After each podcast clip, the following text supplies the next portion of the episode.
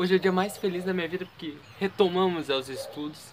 Eu vou explicar a vocês, né, que eu fiquei uns dias sem postar vídeo porque acabou que eu viajei lá pra encontrar a Giovana, minha noiva, minha namorada. E aí, eu tinha gravado esse, esse estudo, mais o próximo, pra postar. Só que meu cartão de memória parou de estragar e aí eu perdi, e aí eu até eu voltar da viagem, né, que voltei pra gravar. Então por isso que ficamos esses dias sem vídeos, né, estava viajando. Mas agora estamos aqui firme e forte e vamos falar sobre o objetivo da encarnação. É muito, muito, muito importante. Esse tema é interessante.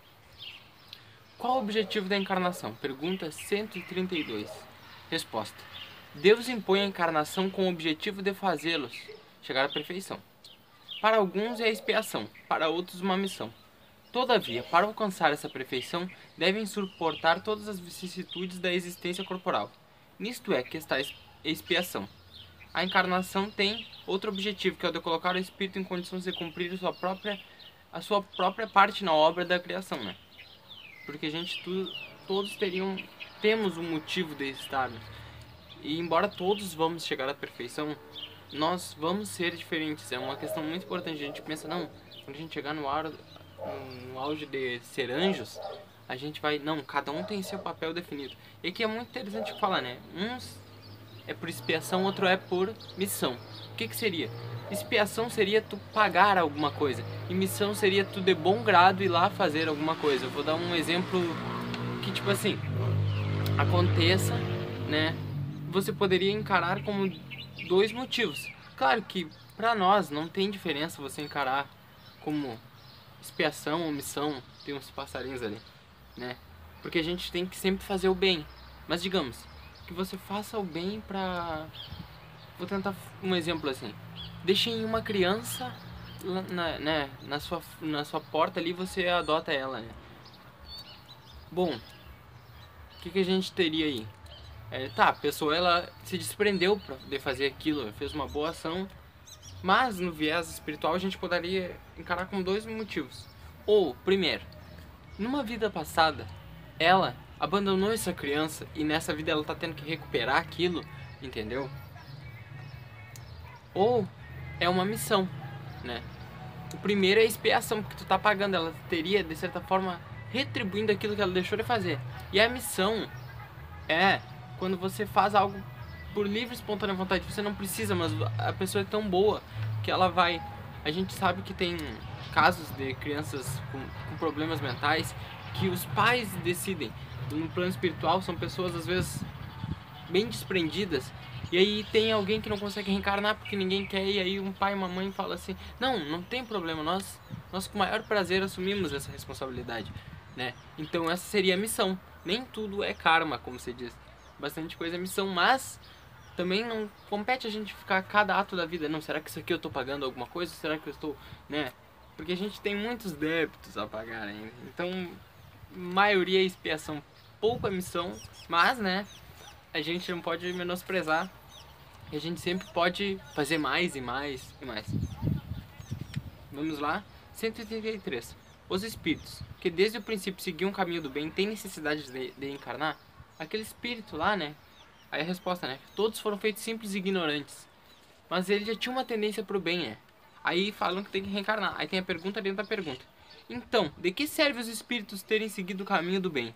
se isso não isenta de passar as dificuldades, né, do corpo físico, né? Aquelas dificuldades que a gente sabe que, to, que é inerente a muitas pessoas, às vezes muitas pessoas boas passam fomes, dificuldades, né?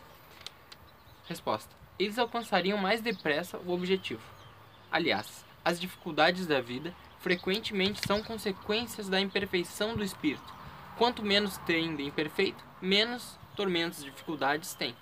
Quem, é invejoso, quem não é invejoso, nem ciumento, nem ambicioso, não terá os tormentos que nascem desses defeitos. Né? Muito interessante os estudos, né?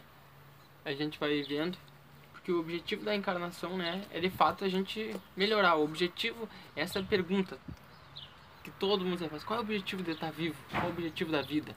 Qual é o objetivo, né, da gente acordar todos os dias? Qual é o objetivo de certas pessoas às vezes cair de um prédio e outras pessoas levam 10, 15 tiros não morre, e aí uma outra pessoa às vezes está andando na rua, tropeça e cai.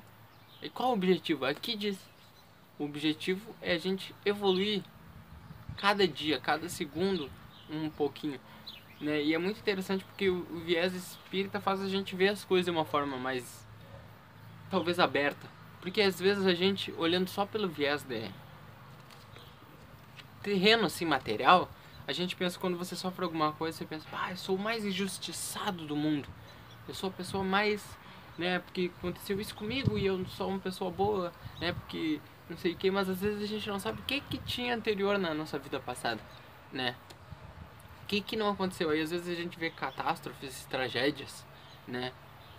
E aí, que nem tem um livro muito interessante, né? Eu não lembro o nome agora, mas que fala sobre os aboatiquis que aconteceu aqui em Rio Grande do Sul, Santa Maria, que muitas pessoas foram, né, morreram, né, por um acidente trágico na boate, foram queimadas, outras inalaram gás, né?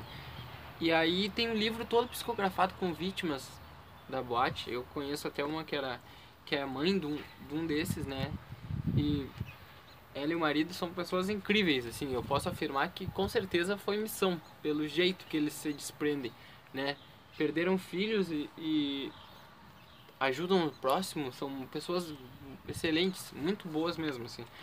E aí tem esse livro, né, que traz relatos e aí eles falam, não, pros pais, né? Os que desencarnaram falam, não, você não precisa disso. Não pode se revoltar por causa que foi um caso ainda não resolvido pela justiça. Aí eles explicam, né? Não, isso foi porque a gente fez certas coisas na vida passada e eles falam, né? Não vou entrar tanto em detalhes aqui para não estragar o livro, mas é muito interessante, é isso. Um grande abraço, fiquem com Deus.